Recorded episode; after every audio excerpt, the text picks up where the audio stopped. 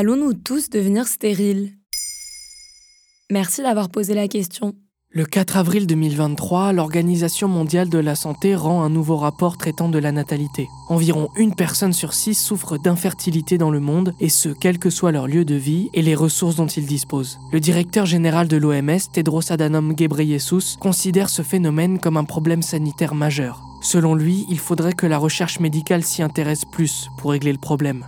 Le sujet est encore peu étudié et les solutions restent insuffisamment financées. La proportion même des personnes touchées montre la nécessité d'élargir l'accès aux soins relatifs à la fertilité et de veiller à ce que cette question ne soit plus mise de côté dans la recherche et les politiques de santé.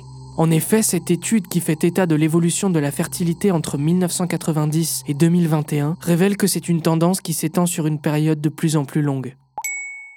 Quelles sont les causes d'un tel niveau d'infertilité dans le monde? Même si le rapport de l'OMS s'attarde peu sur les causes de l'infertilité dans le monde, elles sont pourtant assez variées. En effet, selon Micheline Mizrahi Abadou, responsable du laboratoire national de référence pour les infertilités génétiques à l'hôpital Bicêtre dans un article du Progrès, il existe plusieurs anomalies connues. Cela peut être lié à des problèmes génétiques ayant des conséquences sur les organes reproducteurs, des maladies sexuellement transmissibles ou des maladies héréditaires. Mais au-delà du domaine médical, elle souligne d'autres facteurs. L'infertilité peut aussi découler de facteurs environnementaux. C'est ce que l'on appelle les perturbateurs endocriniens comme les pesticides qui peuvent là aussi aggraver une infertilité mais rarement en être la seule cause. Cependant, et toujours selon le docteur Mizrahi Abadou, 30% des cas d'infertilité en France sont tout bonnement inexpliqués. C'est notamment à cause de cette proportion très importante que l'OMS demande plus d'études sur le sujet. Et quelles sont les solutions déjà existantes pour lutter contre l'infertilité? En 2022, en France a été mis en place un plan de lutte contre l'infertilité. L'objectif principal de ce plan est de mieux informer et de mieux éduquer à propos du phénomène.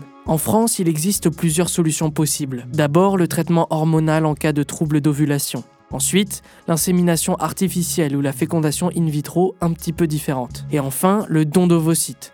Selon une étude de 2019 publiée par l'INSERM, le nombre de couples n'arrivant pas à avoir d'enfants passe d'environ 25% à environ 11% après deux tentatives médicales. Cependant, si cela arrive, les couples font face à plusieurs choix. S'inscrire sur les listes des pupilles de la nation qui permet à l'État de placer les enfants sans parents dans une nouvelle famille, ou le recours à une mère porteuse. Cependant, la gestation pour autrui ou GPA est interdite en France. Ce n'est pas le cas par exemple du Danemark, des Pays-Bas ou de la Grèce. Et quelles sont les prévisions concernant l'infertilité dans le monde?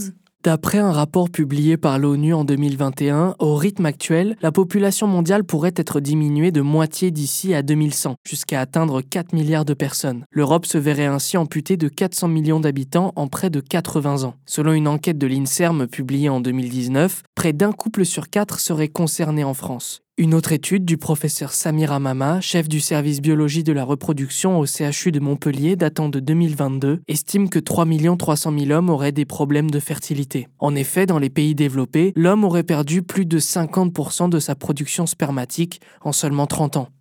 Voilà pourquoi nous pourrions devenir stériles.